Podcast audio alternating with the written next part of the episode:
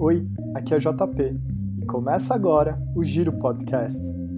Como naquela gostosa conversa depois do giro, recebo aqui convidados para compartilharem sua paixão pelo ciclismo, histórias, viagens e a visão de mundo sobre a atualidade.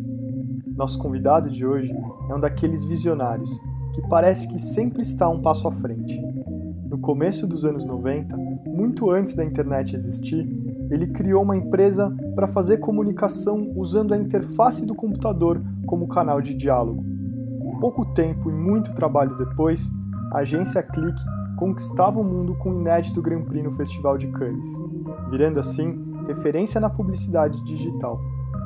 No mesmo período, o empresário por trás de todo esse sucesso conhecia e se apaixonava pelo triatlo, evoluindo até completar seu primeiro Ironman e começando assim a sua história com o ciclismo.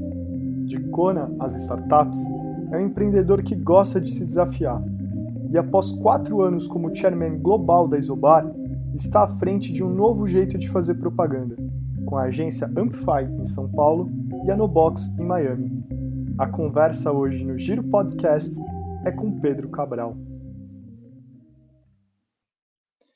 Pedro, bem-vindo. Muito obrigado pela sua presença hoje aqui no episódio do Giro Podcast. Ah, um super prazer estar aqui com, com você, com, com todos os nossos ouvintes. E uma honra, uma honra muito grande ter sido convidado por você para participar aqui, junto com um monte de gente brilhante aí que está, é, enfim, está fazendo esse podcast contigo. E parabéns pela iniciativa. Obrigado. Pedro, conhecendo você, tanto profissionalmente quanto pessoalmente, você é um cara que sempre respirou inovação. Então, lembrando a sua história, o cara que lá no começo da década de 90 pensou em fazer comunicação usando algo que ainda mal existia, que era a internet, como que você consegue enxergar esse momento onde todos nós temos muito mais dúvida do que certezas do que vem pela frente. O que que um cara que sempre está um passo à frente tem para falar para a gente hoje? Bem-vindo. Obrigado. O, a gente está vivendo um momento absolutamente inédito e um momento assim que a gente nunca pensou que viveria. É, eu acho que por mais é, bem informado, até quem ouviu TED do Bill Gates falando sobre pandemia, acho que não tinha a menor dimensão imaginária é, do que está acontecendo no mundo hoje. Você falou lá da, do começo da década de 90. Imagina se a gente estivesse vivendo isso sem internet. Imagina que isso estivesse acontecendo, sei lá, no começo dos anos 90. Seria completamente diferente e eu diria que seria mais impossível, porque a gente está vivendo um momento quase que impossível, pelo menos impossível de imaginar. E eu costumo, é, nas conversas que eu tenho tido com, com o pessoal que trabalha comigo, né? Hoje eu virei eu virei o cara mais velho. Quando eu comecei a, a minha primeira empresa, eu era o cara mais novo. Então eu tinha que botar um terno para poder ser respeitado pelas pessoas e tal, visitar cliente. Agora não, agora tenho um monte de é, enfim, vou chamar de molecada de 40 anos, de 30 anos, de 20 e poucos anos trabalhando comigo, eu já tenho mais de, de 60. Então, eu converso muito com, com cada um deles, é, principalmente nesse momento. E eu costumo dizer, a gente está vivendo um, uh, o que se chama de um tipping point. Né? O que caracteriza um tipping point, é, no sentido sociológico, é é um, um momento em que daqui para frente tudo vai ser diferente. Né? Uma, uma, nova, uma nova maneira de ser aparece. Tudo daqui para frente funciona de uma outra forma. A internet foi um tipping point, se a gente olhar a história da, a história da humanidade. É, existe o um mundo antes da internet, depois da existência da internet, que isso continua se aprofundando cada dia mais enfim, com o avanço tecnológico, mas o momento que a gente está vivendo é um tipping point. Existe o um mundo é, pré-pandemia, o um mundo conectado pré-pandemia e o um mundo conectado pós-pandemia. Você disse, ah, nunca houve uma pandemia antes? Houve. Houve a, a, chamada gripe espanhola, a gente tem históricos disso, mas era um mundo completamente diferente. A pandemia não mudou tanto o mundo naquela época como vai mudar agora, porque a velocidade das coisas hoje em dia é muito diferente.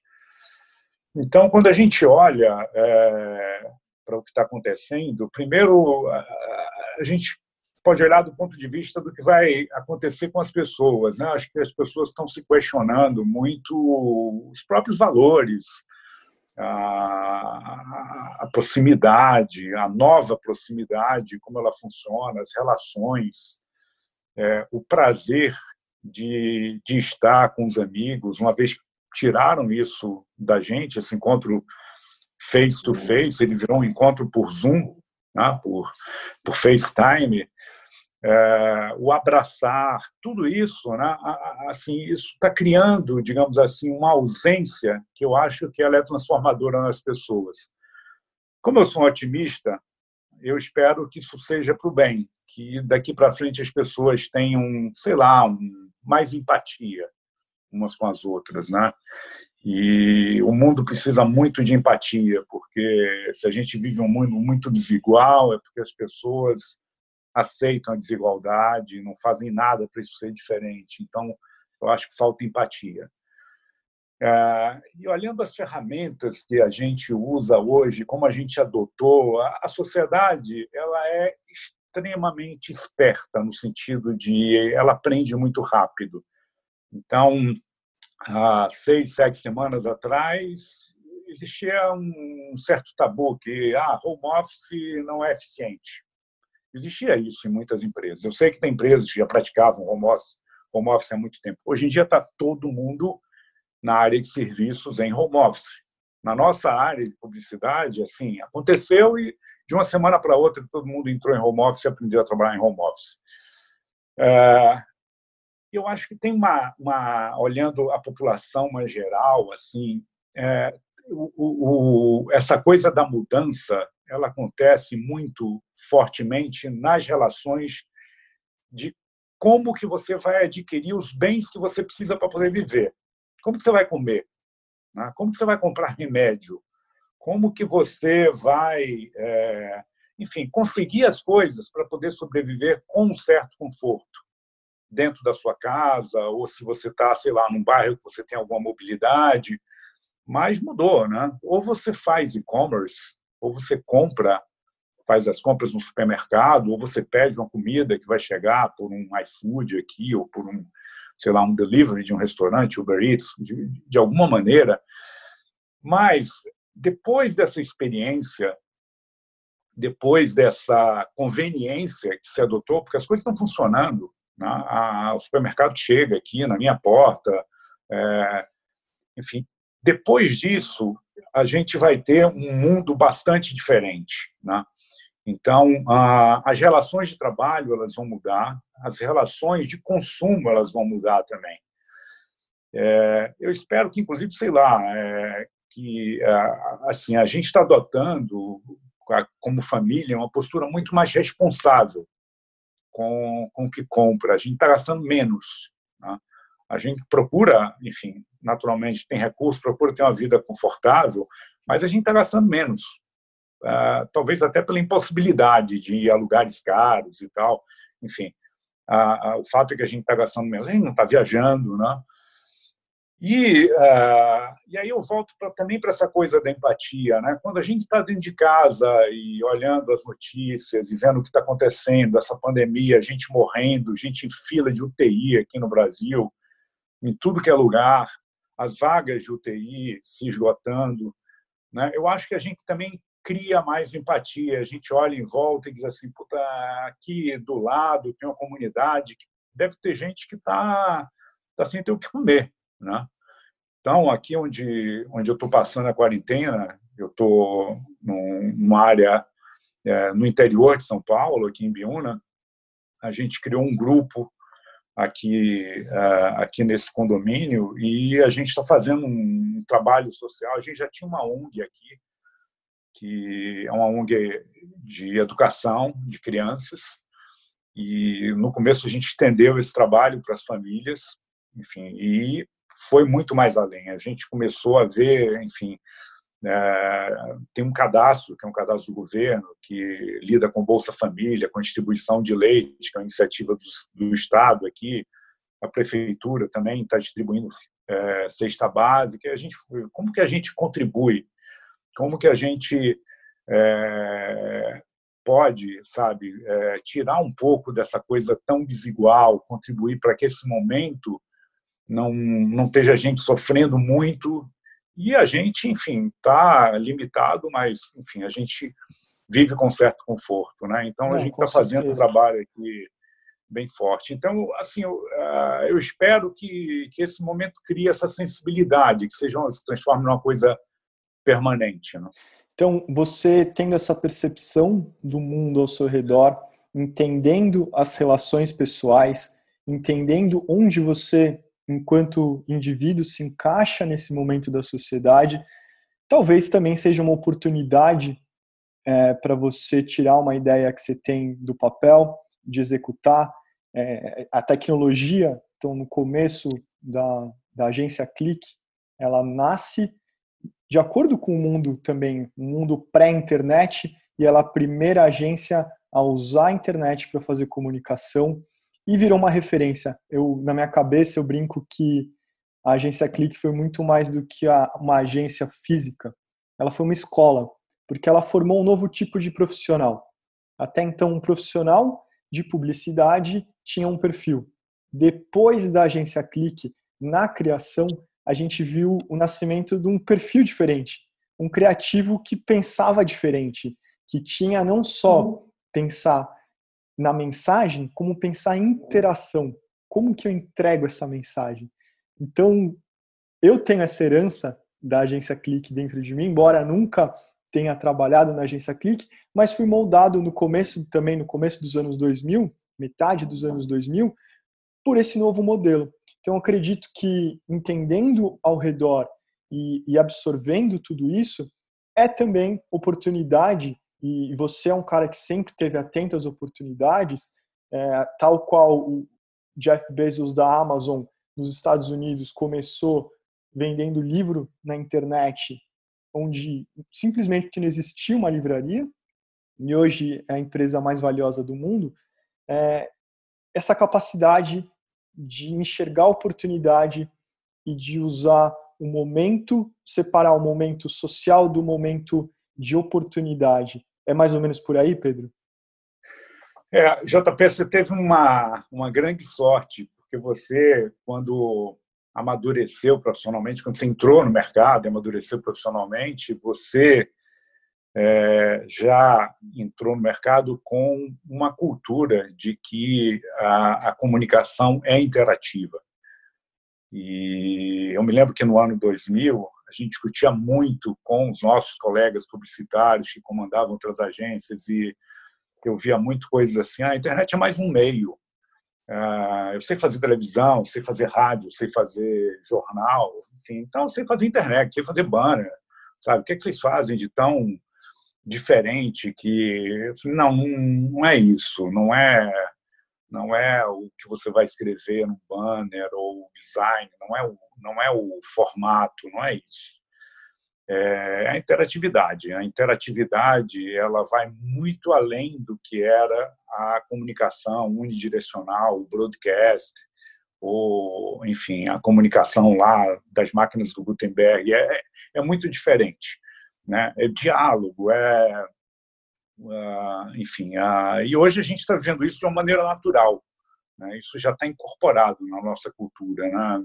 Então, uh, enfim, a publicidade de qualidade que se faz hoje, ela está completamente é, é, esse conceito da interatividade está completamente incorporado, né? E, e, essa coisa sai do desktop. Hoje em dia é tudo muito mobile e daqui a pouco enfim, você vai estar vestindo as coisas. É, outro dia eu estava assistindo uma palestra do Marcelo Gleiser, é, que o Marcelo Gleiser é um, um, físico, ele foi meu colega na, na faculdade, então eu presto muita atenção nas coisas que ele fala, que é um cara brilhante, e ele dizia assim, nós viramos androides e ainda não percebemos muito isso. E eu vou mostrar isso aqui para vocês agora. Então, pega o seu celular é, na sua mão, todo mundo. Aí todo mundo pegou o celular. Agora, troca de celular com quem está do seu lado. E as pessoas todas ficam com um verdadeiro pavor de trocar de celular, principalmente desbloqueado. Você, aquilo é parte de você. Tá? O, seu, o, seu celular é parte de você. Você não, não troca com as pessoas que você tem intimidade, com, sei lá, com filho, com pai, com mãe, com, com esposa. Aquilo é você. Tem muita coisa ali que é muito pessoal. Então, aquilo virou uma extensão de você. Só não está incorporado né, no, no, no seu corpo. Eu achei brilhante a forma como ele definiu isso. E a, a evolução tecnológica vai fazer com que a gente é, se torne mais poderoso nessa, né, nessa evolução Android. E isso não é uma, uma coisa ruim. Né? A, a forma como a gente vai acessar informação, serviço, utilidade, é, é, ela, vai, é, ela vai caminhar muito nessa direção, em que as coisas vão estar incorporadas na gente como pessoa. Né? E aí entra muito uma coisa que, que você falou, enfim, quando a gente estava conversando previamente, que é da relevância. Ninguém traz para si o que não é relevante. Né? Então, todo o processo de construção de marca ele passa muito por um negócio que é, é, eu tive um colega que trabalhou comigo em Boston e ele dizia assim: brand as a service. A marca é serviço a marca como serviço. A marca como serviço vale mais do que qualquer construção de marca. Quando o consumidor percebe que a marca lhe presta um serviço, é, a marca passa a ser muito relevante na vida dele. Né? E o grande exemplo na época do Brand as a Service era o Nike Plus, por exemplo, para quem faz esporte, né? como isso entrou na vida da gente e a Nike deixou de ser uma marca de, de produção de roupa ou de tênis e passou a ser uma coisa de performance, né? De é, hoje em dia a gente não vive, a gente que pedala não vive sem o Strava. Né? O Strava é parte da gente, o meu Strava. Né? E eu posso escolher compartilhar o meu Strava, eu posso entrar e ver o que o JP está pedalando em Londres e, e a gente se diverte com isso. A gente termina o pedal, entra no Strava, olha os nossos PRs e tal, papapá, se fez, não fez. Ah, quanto bateu o coração, zona, papapá, e vai olhar os amigos, porque a gente sabe, quer saber onde os amigos estão pedalando. Quem, Somos quem tá sociáveis, né? É, e, e, é um social que você não precisa ficar mandando mensagem um para o outro. Aquilo dali já, sabe, é, você vê quem pedalou com você e tal, enfim. É, é, é muito, muito interessante, né? É. Então, é, assim, a, a, nessa visão. A nossa bicicleta também é parte da gente, né? mas o track record da bicicleta ele fica ali no Strava. Né? Então, isso fica incorporado, na, como se fosse realmente parte da nossa, da nossa vida, da, da nossa existência. Né? É a internet das coisas, né? Eu acho que ela deixa é. de ser uma coisa e faz parte do nosso dia a dia. Quando você talvez não pense mais sobre, é sinal de que ela realmente tomou conta de tudo. Pedro, você é um cara de, de inovação e eu brinco que sempre está um passo à frente, essa sensação de quem te conhece. E, e falando especificamente de ciclismo, de esporte, você é um cara que começou no triatlon muito antes de virar moda.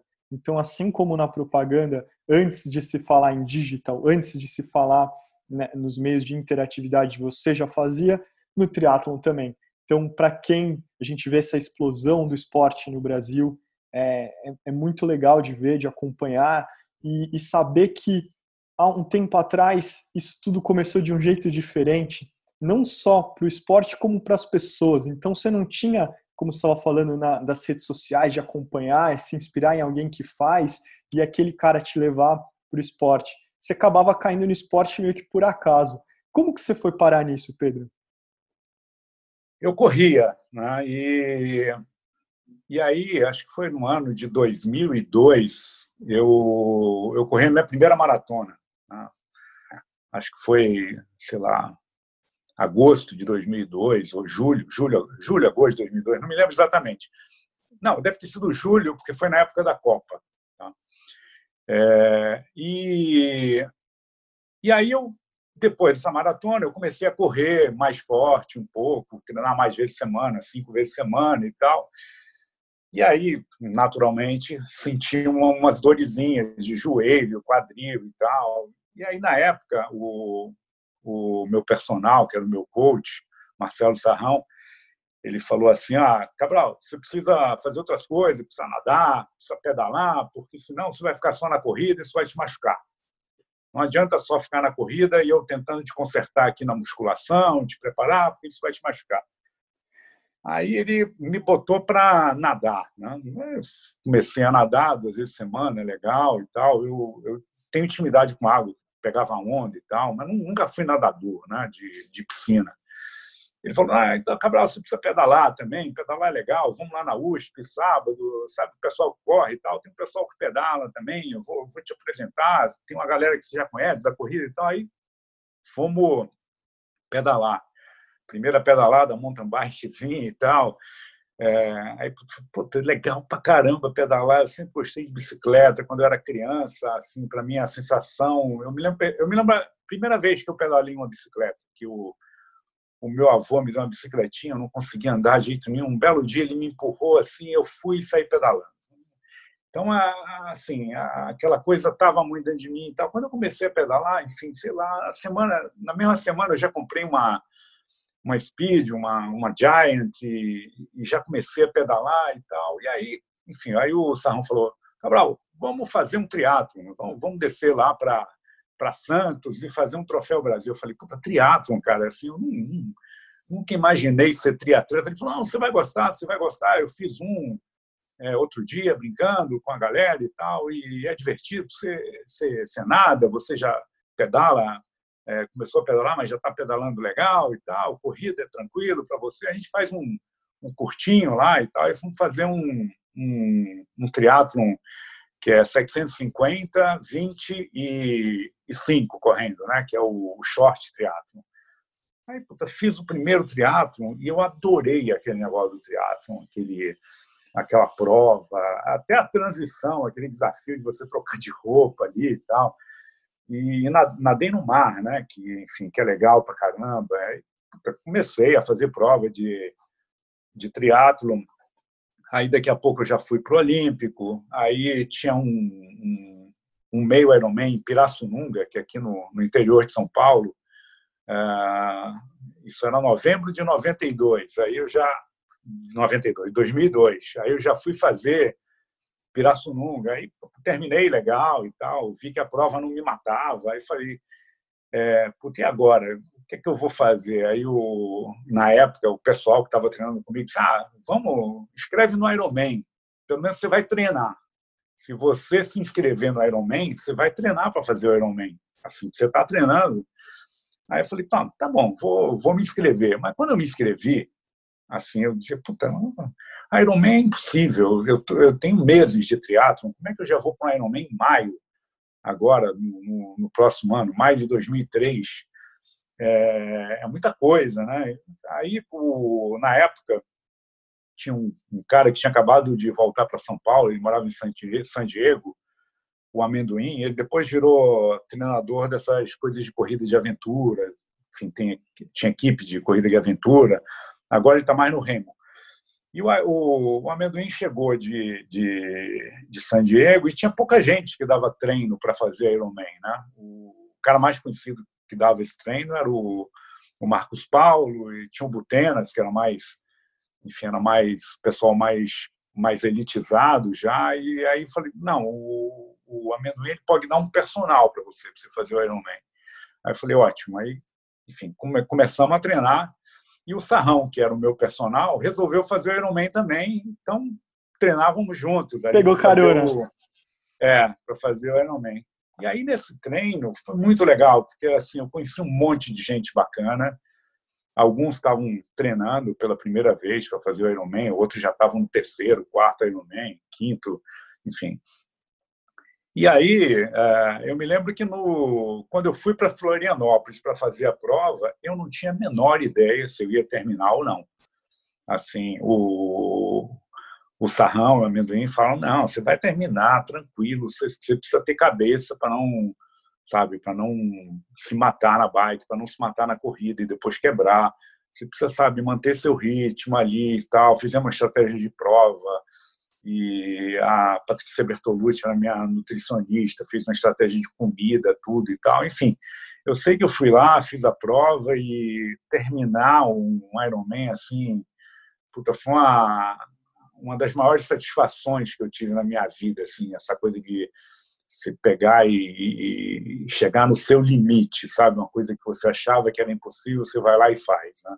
É incrível. Isso, é, isso coincidiu com a época também que no trabalho era um desafio muito grande, né? Então era treinar muito, trabalhar muito e puta, quando eu terminei o, o Ironman, eu falei, bom, agora dá para fazer qualquer coisa, né? Você muda os parâmetros, né, do que, que, é. que dá e o que não dá. Eu acho que ele desbloqueia, o esporte tem essa capacidade de desbloquear talvez paradigmas que a gente tem dentro da gente e isso vale para qualquer área, pode ser no trabalho, em casa, é, pessoalmente, dentro de você, internamente. Esporte é um, é um benefício extremo. E você chegou até Kona, né, Pedro?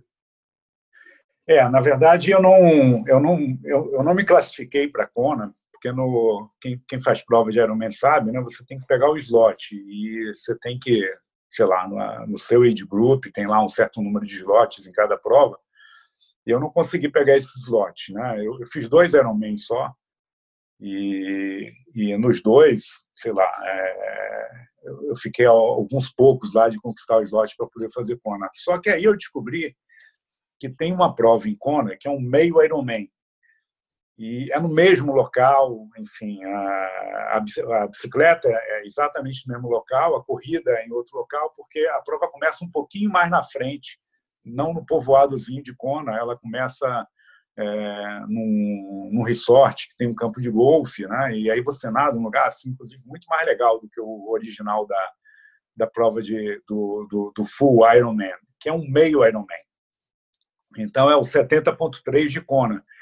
E era uma prova que assim tinha poucos anos, mas já era super disputada. Então você tinha que acordar na hora que abria a inscrição e no primeiro minuto você tinha que ir lá ficar dando enter para conseguir uma vaga.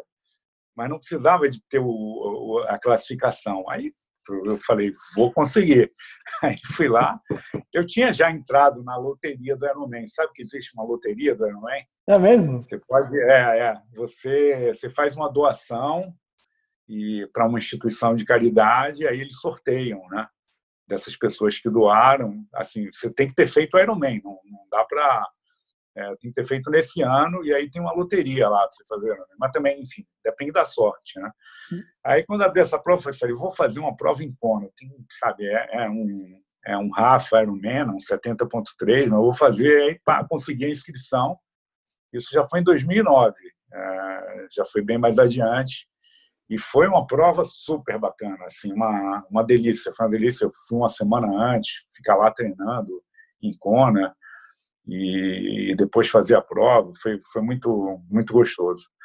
Agora, o que eu aprendi, assim, o que eu agradeço muito essa coisa do triatlon é que, para mim, ficou muito claro que a minha grande paixão era pela bicicleta.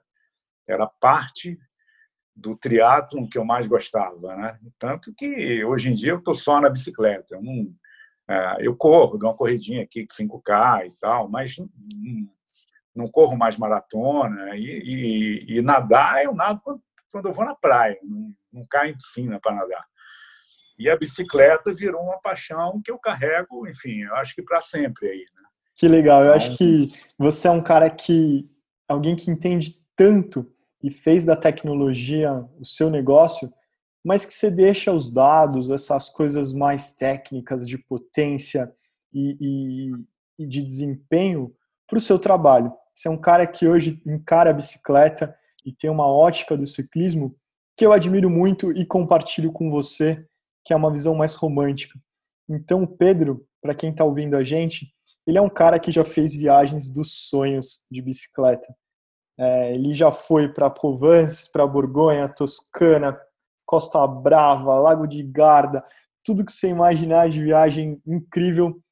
Pedro teve a, a honra de fazer E acho que a parte mais legal do que fazer essas viagens e ter a realização pessoal, você consegue ter a sua esposa do seu lado nessas viagens, compartilhando a paixão pelo ciclismo. E encontrou uma solução para isso. Eu acho que quem está escutando talvez tenha passado por isso já, porque normalmente é uma paixão de um ou outro, dificilmente a paixão dos dois, e saber dividir isso e enxergar a beleza de uma viagem dessa e aproveitar e ser uma coisa que seja gostoso para ambos, e aí eu não estou falando para o homem ou para a mulher, tanto faz, é, é, uma, é uma coisa quase que, que é um sonho, né, Pedro? Além da viagem, tá com companheira é. junto, vivenciando tudo isso. Conta pra gente como é que é essa história. É, eu, eu conheço alguns casais de ciclistas que a mulher e o marido pedalam, mas não são muitos. Né? É, assim, eu tenho algumas amigas que pedalam, às vezes os maridos não pedalam, e muitos amigos que pedalam e as esposas não, não, não pedalam. A minha mulher é tenista, ela gosta de jogar tênis. Então, por mais que ela, ela goste de andar de bicicleta, e ela tem uma road bike, a gente enfim, sai para dar umas, pedala, umas pedaladas e tal, mas ela não, ela não vai treinar três vezes por semana, ela não gosta de ir na marginal, na, na ciclovia, nem de ir na USP, nada disso não é, não é a praia dela. Ela gosta de jogar tênis, enfim, tem um grupo grande na, no clube, ela disputa torneio e tal, então ela é muito focada no tênis. Agora ela sabe pedalar. Então, a, o que, é que acontece? A gente começou a fazer umas viagens e, e, assim a primeira viagem que eu fui, que nós fomos, que é, assim eu, eu, tive que ir no ritmo dela e nossa, assim, é, para ela foi muito duro ter que pedalar 40 quilômetros por dia durante seis dias. Né? E eu estava ali, enfim, muito tranquilo na, no pedal, porque eu ia no ritmo dela. Então, no final da viagem, eu curti para caramba. É, às vezes ela chegava no hotel, eu esticava mais uns 20, 30 ali com a moçada e tal, para dar uma pedalada um pouquinho mais forte. E, e ela ficava muito cansada. Né? Aí, na próxima viagem, na segunda viagem que a gente fez, acho que foi na Borgonha, ela disse: ah, eu vou pegar uma bike elétrica, porque aí eu posso ir e na subida eu vou com você. Né? E, e, não vai ter, sabe, o cansaço daquela última vez. Aí a gente alugou uma bike elétrica, mas na época as bikes elétricas ainda eram meio, meio trambolho, né? Então, é, você pedalava e tal, mas ela era mais bike elétrica do que uma bike assistida, que é o que a gente tem hoje aí, bikes assistidas maravilhosas. E na última viagem que a gente fez, em outubro do ano passado, é, a gente foi para o Lago de Garda e a gente alugou para ela uma Pinarello Nitro. A Pinarello Nitro é uma bike, você olha, se você tirar a bateria, ela é uma bike de 8, 8 quilos. E aí você bota a bateria, ela fica com 9,5 kg. Então, é uma bike que se você não quiser usar a bateria, você pedala nela bem, é, ela é uma Pinarello, uma bike gostosa de pedalar. E quando tem uma, sei lá, uma subidinha mais forte, ela escolhe lá o nível que ela quer botar de assistência. E com isso a gente conseguiu pedalar 60, 70 quilômetros um dia e tal. E, enfim, chegava em casa bem. Né? A Pinarello, então, a Nitro, ela quando foi lançada, e aí eu lembro, falando de comunicação, de publicidade, que é a nossa, nossa área, teve uma, uma questão bastante polêmica, que a Pinarello fez um filme mostrando que essa é a bike para sua esposa usar. E as mulheres ficaram revoltadas com, aquela, com, aquela, com aquele filme.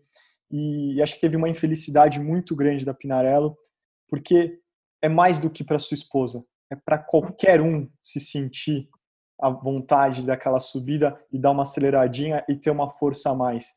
Eu acho que talvez foi encaixada no tempo errado, na hora errada, do jeito errado, muito mal argumentado para focar isso é. na mulher, principalmente no esporte que a gente está cansado de ver quanto tem mulher forte, o quanto elas são extremamente é, mentalmente, fisicamente forte, e aí não consigo distinguir homem e mulher disso. Eu tenho uma história legal disso, sobre a Pinarello Nitro.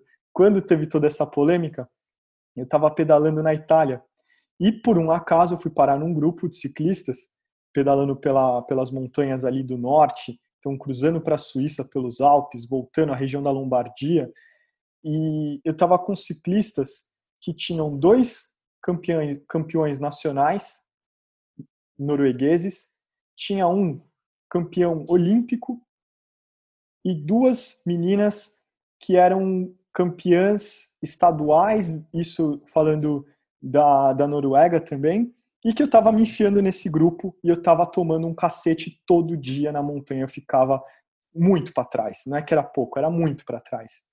E quando teve tudo isso, eu falei, pô, aqui seria incrível, porque mesmo tendo um nível legal de pedal, eu não consigo acompanhar atleta olímpico. E é. seria muito mais prazeroso se eu conseguisse na montanha chegar um pouquinho mais perto para poder descer junto e manter o pace, aquilo me aproximaria, tornaria muito mais gostosa a experiência. Então, eu acho que a, a bicicleta assistida, eu gostaria de ter uma nessa situação. Eu acho que pode ser para todo mundo. É, é incrível. É, o meu sócio, eu tenho um, um dos meus sócios, é, o, é o meu sócio que está tá comigo em mais empreendimentos, é o Alexandre Rohagen. E ele está morando na Itália, ele mora em Firenze. E lá ele tem uma turma que pedala com ele. E ele me conta, enfim, dos pedais lá e tal. E a Itália é um dos países que tem mais tradição de ciclismo, né? Itália, França, Espanha. Assim, aquilo está na tá na cultura, né? E então é, é, ele falou que um dia ele pedalou lá e tinha um senhor de 80 anos que pedalava pra caramba, mas um senhor de 80 anos, na hora de pegar, sei lá, uma, uma subida de 8 quilômetros, ah, sabe, ele não vai andar com a moçada que tem 40, 50. Né? É desumano né? a força que o cara tem que fazer ali, que já, já não tem mais essa, essa capacidade. Né? E aí ele, com a bike assistida, ele andava com a moçada. Né? E, e ele não usava assistência o tempo todo, né? ele usava quando precisava, e isso permitia que ele, com 80 anos, andasse com uma galera lá de igual para igual. Né? Que incrível. Então, é, assim, eu, eu acho que é o futuro de todos nós que queremos muita longevidade, nos divertindo com, com o pedal. Né? E é uma coisa assim que eu, é, eu tomei duas quedas de bicicleta, bem, bem impactante. É, uma eu foi uma queda bem, bem grave que eu quebrei a, a, tive um deslocamento aqui do uh, chama cronoclavicular, né? O, o ombro sai do, do, do, braço, o braço cai, né? Não quebrou a clavícula, mas a clavícula separou do braço e eu tive também uma fratura na cabeça do fêmur. Tive que ser operado de, enfim, de um dia para o outro. Estava em Miami, enfim, foi uma recuperação também dolorosa, né? Então, isso foi uma coisa que me marcou muito, porque eu já pedalava há muitos anos, nunca tinha tomado uma queda assim de. Puta, assim, o médico falou: olha, se você só não te operasse em 48 horas, você podia morrer. Então, porque é fêmur e tal, uma área muito vascularizada. Então, ali, é, foi uma queda que assim, não saiu sangue. Eu caí, pum, e quebrou em dois lugares. Né? Então, a recuperação, seis meses e tal. E logo que eu me recuperei, eu voltei, voltei com muita, sabe, muita sede ao pote e tal. Passou um tempinho, eu caí do outro lado e tive um cronoclavicular do outro lado. Bom que balanceou, né? Ficou. É, enfim, é, os dois braços estão. Mas é, eu, eu voltei no médico e falei: ó, tá aqui o meu cartão fidelidade, vê se faz um desconto aí, doutor Benegas, enfim, mas fez um super trabalho, recuperei muito bem. Mas, assim, depois você toma duas quedas, uma, uma na sequência na outra, você, eu, eu, pelo menos, eu olho para a bicicleta e eu digo assim: a bicicleta, para mim, é prazer. Eu quero pedalar sempre. Eu não quero cair.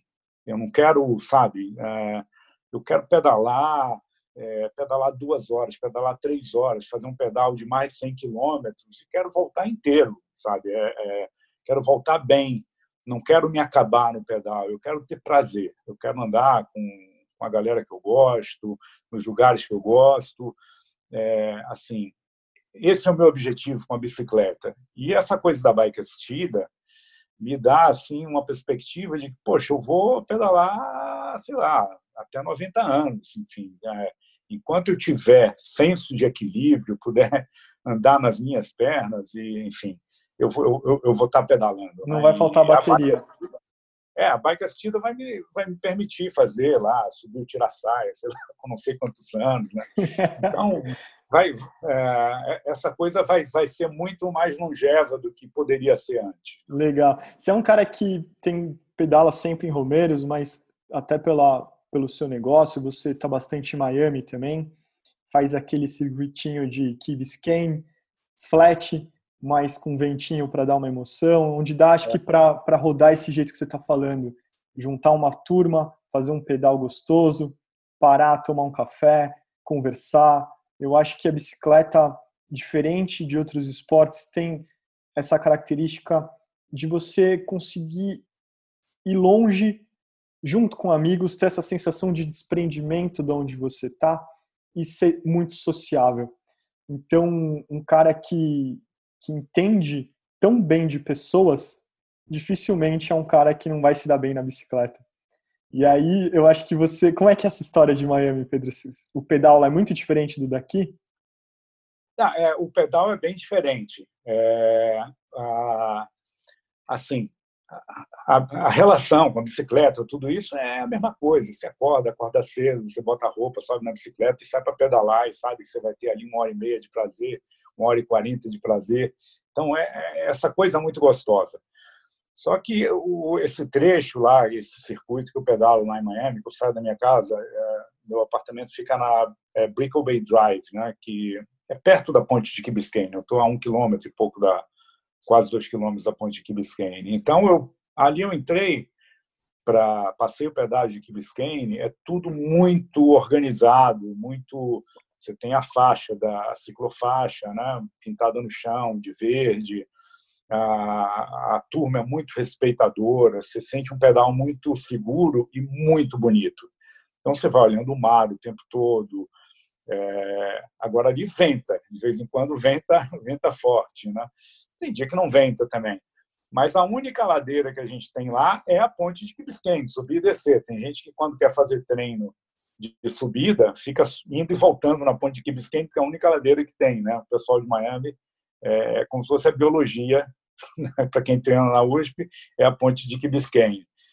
Então, é um pedal super gostoso. Eu saio, quando eu estou em Miami, eu pedalo praticamente todo dia. Né? Normalmente, eu, eu gosto de pedalar cinco, seis vezes por semana. Então, eu pedalo quase todo dia e o circuito que eu saio da minha casa, vou até o final do, do onde tem o, o parque, tem o farol lá na ponta de Key Biscayne, volto entrando em, em Virginia Island.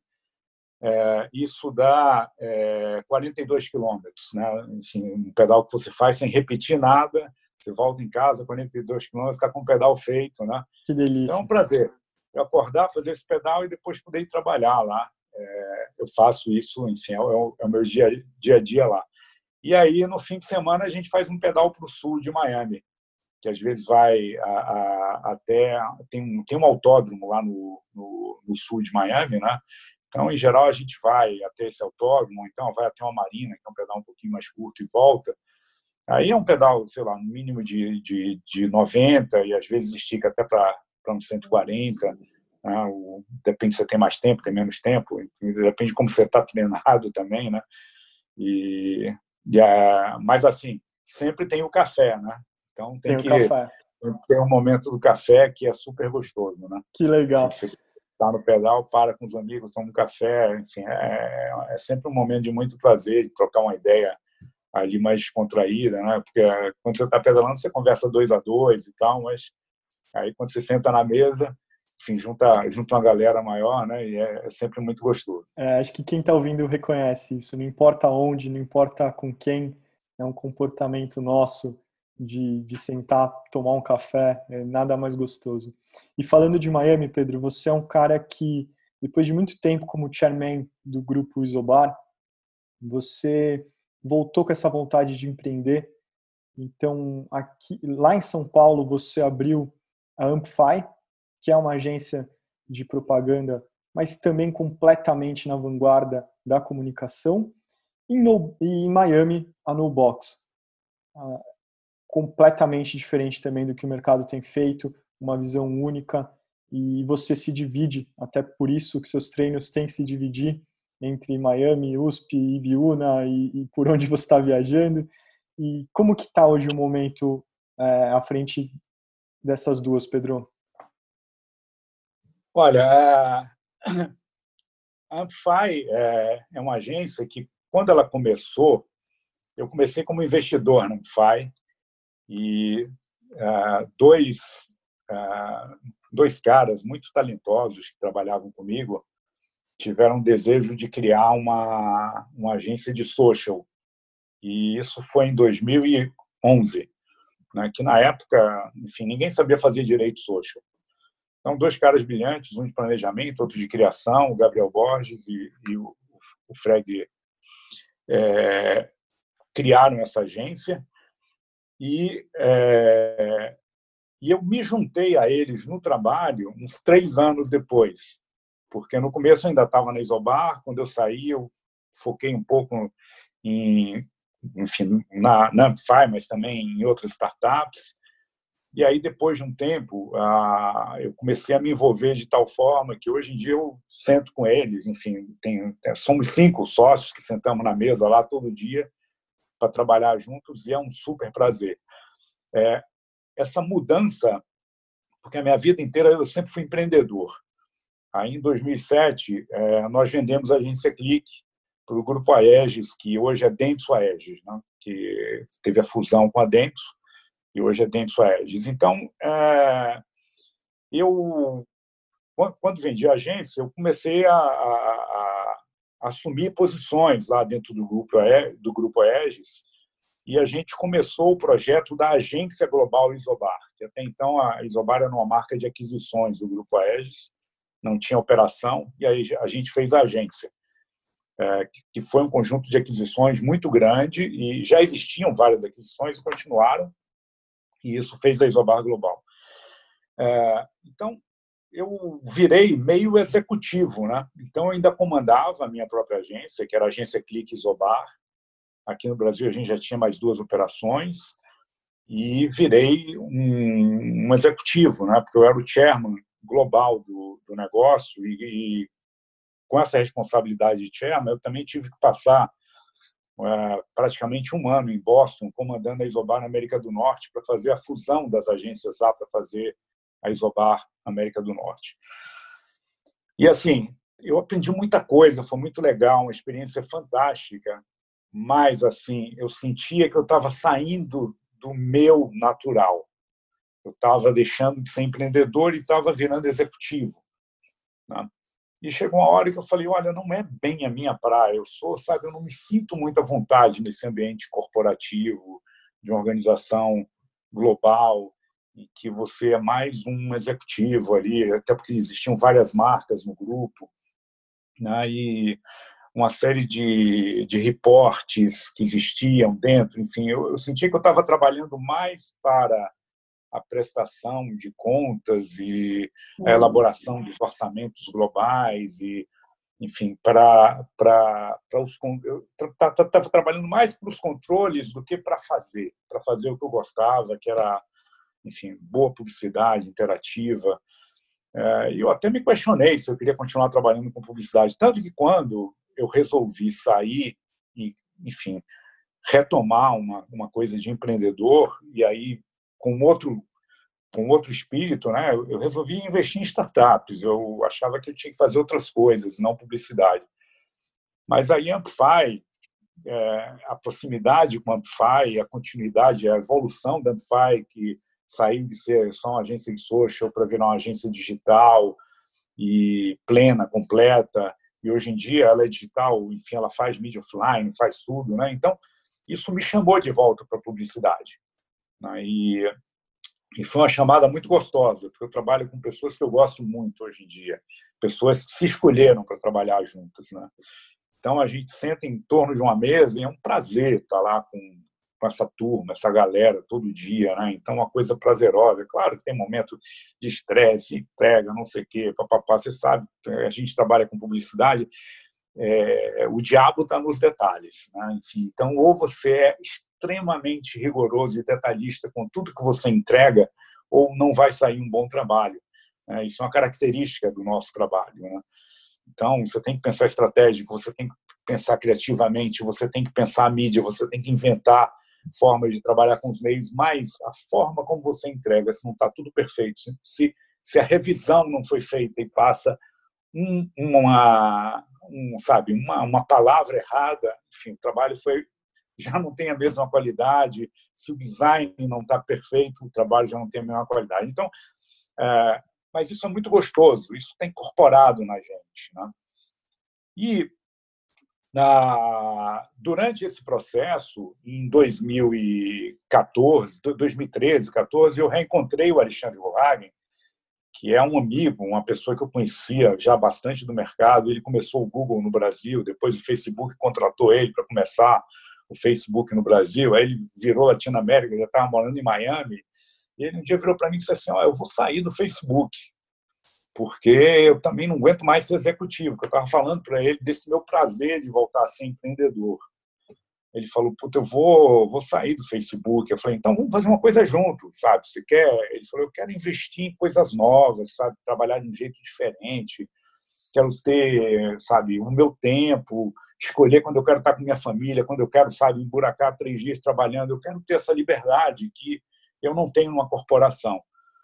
Aí a gente começou a olhar negócios para fazer em Miami, aí surgiu a NoBox, e a gente é, adquiriu a, a, aproximadamente 75% da NoBox e disse, vamos fazer uma agência completamente diferente, a partir das nossas experiências. Né? E aí começamos um trabalho lá que está evoluindo de uma maneira muito, muito bacana. Né? Mas a gente, é, e aí ele se associou comigo na Amplify, né? Houve essa oportunidade, a, a, gente tem um fundo que controla a Amplify, que tinha outros acionistas, e a gente conseguiu comprar algumas participações e ele se associou comigo também no, na, na Amplify. Então, hoje em dia, nós estamos nas, nas duas agências, somos só nós que estamos na, nas duas agências, e em cada agência a gente tem sócios que ou são os fundadores da agência ou pessoas que a gente achou que eram extremamente importantes extremamente importantes para o negócio e a gente, enfim, abriu um, tipo um stock option e, e essas pessoas se associaram com a gente, enfim. E a partir do momento que viram sócios, são sócios iguais na mesa. Né? Isso é uma coisa super importante. Quando a gente trabalha, que senta na mesa ali, não há, fulano tem 1%, outro tem 35 ou 40 e tal, não, não, é todo mundo igual, a voz é igual, é, é, tem uma relação de respeito, sabe? Somos sócios aqui, né? É, e o mercado então, agradece. Eu acho que vocês, trabalha, né? vocês trouxeram um frescor para o mercado, uma inquietude de, de questionar um mercado que passa por uma reinvenção que acho que vem antes da, do mundo se reinventar. A publicidade busca esse, esse, essa reinvenção através de um novo jeito, voltando para o primeiro assunto, ter relevância. É uma tecla que a gente bate porque é algo relevante, algo que você vai consumir naturalmente. Se não for relevante, não te interessa e você simplesmente não tem por que continuar naquilo. Então, como alguém do mercado, vendo a trajetória e, e sabendo desses passos, entendendo por dentro como funciona, é, é muito gratificante ter vocês no mercado impulsionando a gente para um caminho de inovação, puxando a régua, o sarrafo lá para cima, para que a gente se reinvente como um mercado como um todo. E para quem está no ciclismo, acho que no Letap foi fácil de ver o Pedro com aquela jersey da Amplify, que eu fiquei com vontade é. de ter uma também. Estavam fazendo a ativação da Gol, é isso? Da Mitsubishi também? É, na verdade, o, a gente tinha dois clientes que é, eles tinham cota de patrocínio do Letap. Né? E aí, bom, tinha Mitsubishi, que era uma cota, uma cota master, né? e a Gol também patrocinando o Letap. E aí eu falei para a moçada, bom, eu tenho, eu tenho que fazer o Letap, né? porque nossos clientes estão. É, e aí eu falei, é, vamos fazer aqui uma, umas jerseys, e a gente fez, ah, não foram muitas, foram, sei lá, 20 jerseys. Aí eu mandei uma para o Robert Richard, outra para o Fernando Giulianelli, da Mitsubishi, para o Solano, da Mitsubishi, mandei para o Kakinoff, da Gol, enfim, que são ciclistas, né? todos eles são ciclistas. E, enfim, foi muito, muito legal. É, algumas pessoas da agência também ganharam a jersey, porque uns ou estavam começando a pedalar, ou pedalavam de mountain bike, né? E, e foi muito gostoso, enfim, usar essa, é, assim, eram, a gente estava homenageando os nossos clientes, né? Porque claro. eles homenageavam o ciclismo. Era muito gostoso a gente olhar e dizer, puta, tem dois clientes aqui que são patrocinadores de uma prova, então vamos prestigiar, vamos fazer a prova e, e, e fazer uma jersey com os, os dois clientes nossos que, que, patrocinam a prova, né? É, eu acho que é um jeito então, legal de ver como pode sim a nossa paixão está no nosso trabalho, o nosso trabalho está na nossa paixão, até porque por trás do trabalho tem pessoas e essas pessoas compartilham muitas vezes da mesma paixão que a gente. Então, ver é, esse link sendo criado através do ciclismo, e esse é o nosso assunto aqui, é, é eu acho que o diferencial do nosso podcast é trazer olhares e óticas únicas do ciclismo. Então, muito mais. E é engraçado. Que... É. é legal que é, essa jersey acabou estimulando algumas pessoas a entrarem no pedal na agência. Hoje a gente tem um grupo que a gente chama de, é, o nome da agência é Ampfy, aí a gente criou o Bikefy. Tá? Então, o Bikefy ele acontece toda quarta-feira, e aí, assim, pedala junto, seja que nível você está. Você está pedalando pela primeira semana, ou você é um ciclista que treina cinco, seis vezes por semana, vai pedalar todo mundo junto é para pedalar 20 km por hora na ciclovia, vamos embora, vamos nessa. E quem é mais experiente vai dando toque, o outro vai aprendendo. Daqui a pouco os caras estão pedalando. Nosso diretor de, de, de, mídia, o Sérgio Broto, ele começou assim: ele comprou uma gravel, foi para a ciclovia. Hoje em dia ele tem gravel, tem speed, está pedalando para caramba, já anda na, naquela turma dos malucos da Marginal, vai lá em Guarulhos pedalando enfim, a média, média de 38 por hora, né? uns pedais bem, enfim, loucos lá, e, é, e tem outros que estão começando, enfim, estão, é, e está cada vez indo mais gente. Né? Então, isso criou uma, e acabou criando uma união entre essas pessoas na agência. Foi muito legal isso. Que legal. É, eu acho que mais do que o ambiente corporativo em si, você teve a habilidade de trazer a paixão para o cerne da questão. E aí, voltando lá para o nosso começo, você é um cara apaixonado pelo que faz. Então, Pedro, para encerrar nosso papo e lembrando tudo que a gente falou, de todo o seu trajeto na, na, na propaganda e no ciclismo junto, como você se vê daqui para frente sendo esse cara de inovação, seja esse cara que senta numa bicicleta assistida e reconhece isso como uma inovação, e se abre para o mundo de uma forma a perceber que ele está mudando, a perceber por onde ele está indo e usar sua intuição que te valeu tanto, tantas vezes para fazer mais uma uma jogada. O que, que você tem pela frente, Pedro? Olha, é, primeiro eu espero continuar pedalando por muito tempo, com uma coisa que me dá muito prazer, e, por incrível que pareça, ano passado eu comprei uma gravel e isso, sei lá, abriu um, horizonte um pouco diferente para mim. Porque hoje em dia eu estou aqui no interior, um lugar que tem um asfalto que não é de boa qualidade, um monte de, de estradinha vicinal aqui de, de cascalho e tal, e com a gravel ando em tudo aqui. Então, estou pegando de gravel aqui. Muito, muito gostoso. E, e eu vejo que tem gente que às vezes sobe pela primeira vez numa uma speed, aquele pneuzinho, fica meio, sei lá, inseguro e tal. Quando o cara sobe numa gravel é mais fácil, é mais friendly, né? E, e eu acho que a gravel é uma, uma quebra de paradigma. Ela, ela tem características legais da mountain bike, tem características legais da bike de estrada. Ah, então, assim, olho para a gravel como uma inovação, uma coisa que está. Eu, eu, acho que é a bicicleta mais desejada hoje para os ciclistas. Tanto quem faz o mountain bike tem vontade de comprar uma gravel, quanto quem anda de, de road bike tem, enfim, se não comprou, vai comprar alguma hora. É, no trabalho, é, assim, eu estou com 62 anos né, e eu me sinto começando várias coisas novas. Ah, Sabe o que eu estou estudando nessa quarentena? Assim, na verdade, eu já tenho relação com isso há muitos anos. mas eu estou estudando e-commerce.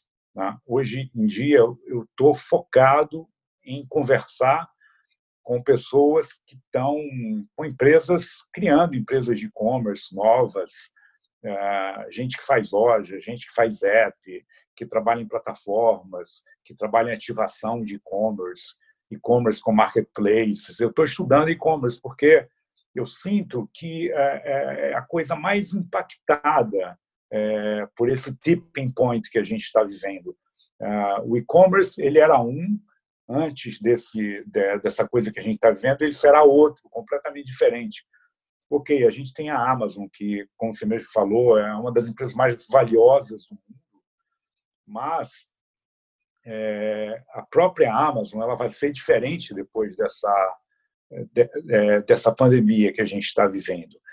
E no Brasil, assim, a mudança vai ser muito grande. Então, estou muito curioso de estudar e-commerce e, e, olhando para o mercado americano lá, a ver como é que a gente trabalha melhor com isso, porque eu acho que a gente vai ter muita oportunidade, a gente vai ter o que é, chamam de uma convergência entre a propaganda e a transação né, que esse é esse objetivo, né, o, a, a, propaganda interativa, ela se aproxima e chega uma hora que você não sabe se você está mais na interação da propaganda ou se você já está no processo de compra. Isso acaba sendo uma coisa natural. Né? Então, eu estou estudando muito isso. O quanto eu posso, eu estou me dedicando a isso.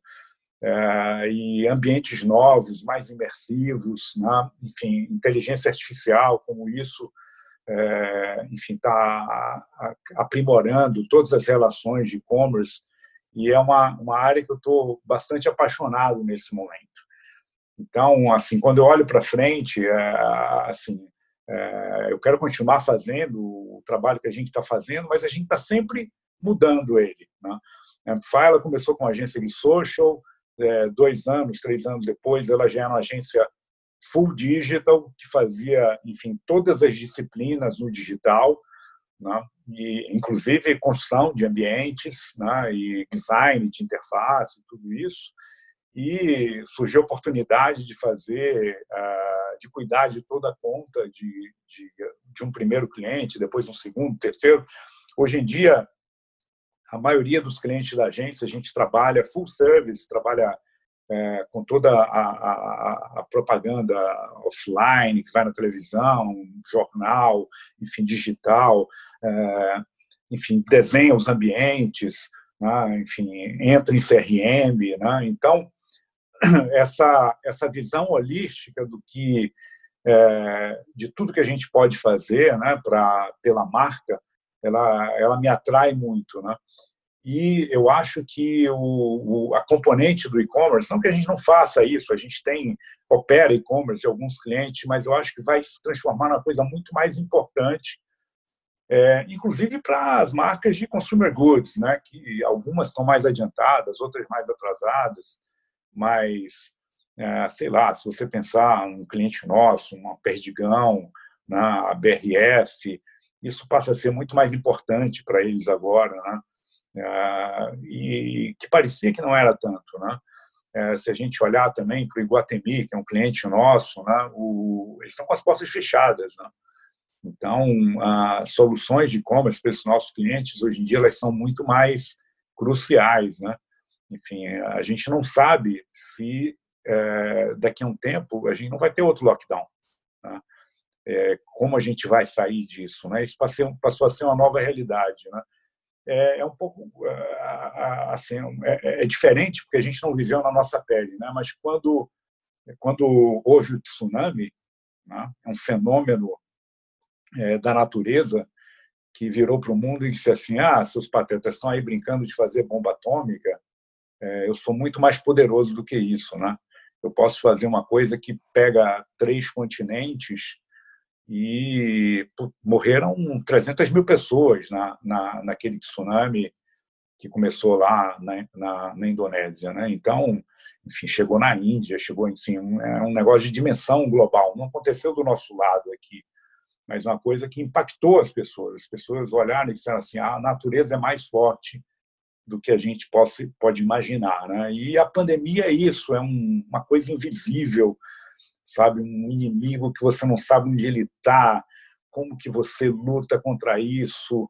E aí a gente começa a olhar as curvas, quanto tempo vai demorar, o isolamento, né, as formas de se defender e as necessidades que isso cria. Né? Então, eu acho que, no que tange ao nosso trabalho, assim, o e-commerce é o que, é, enfim, é onde a coisa vai impactar mais na, no, no next step aí.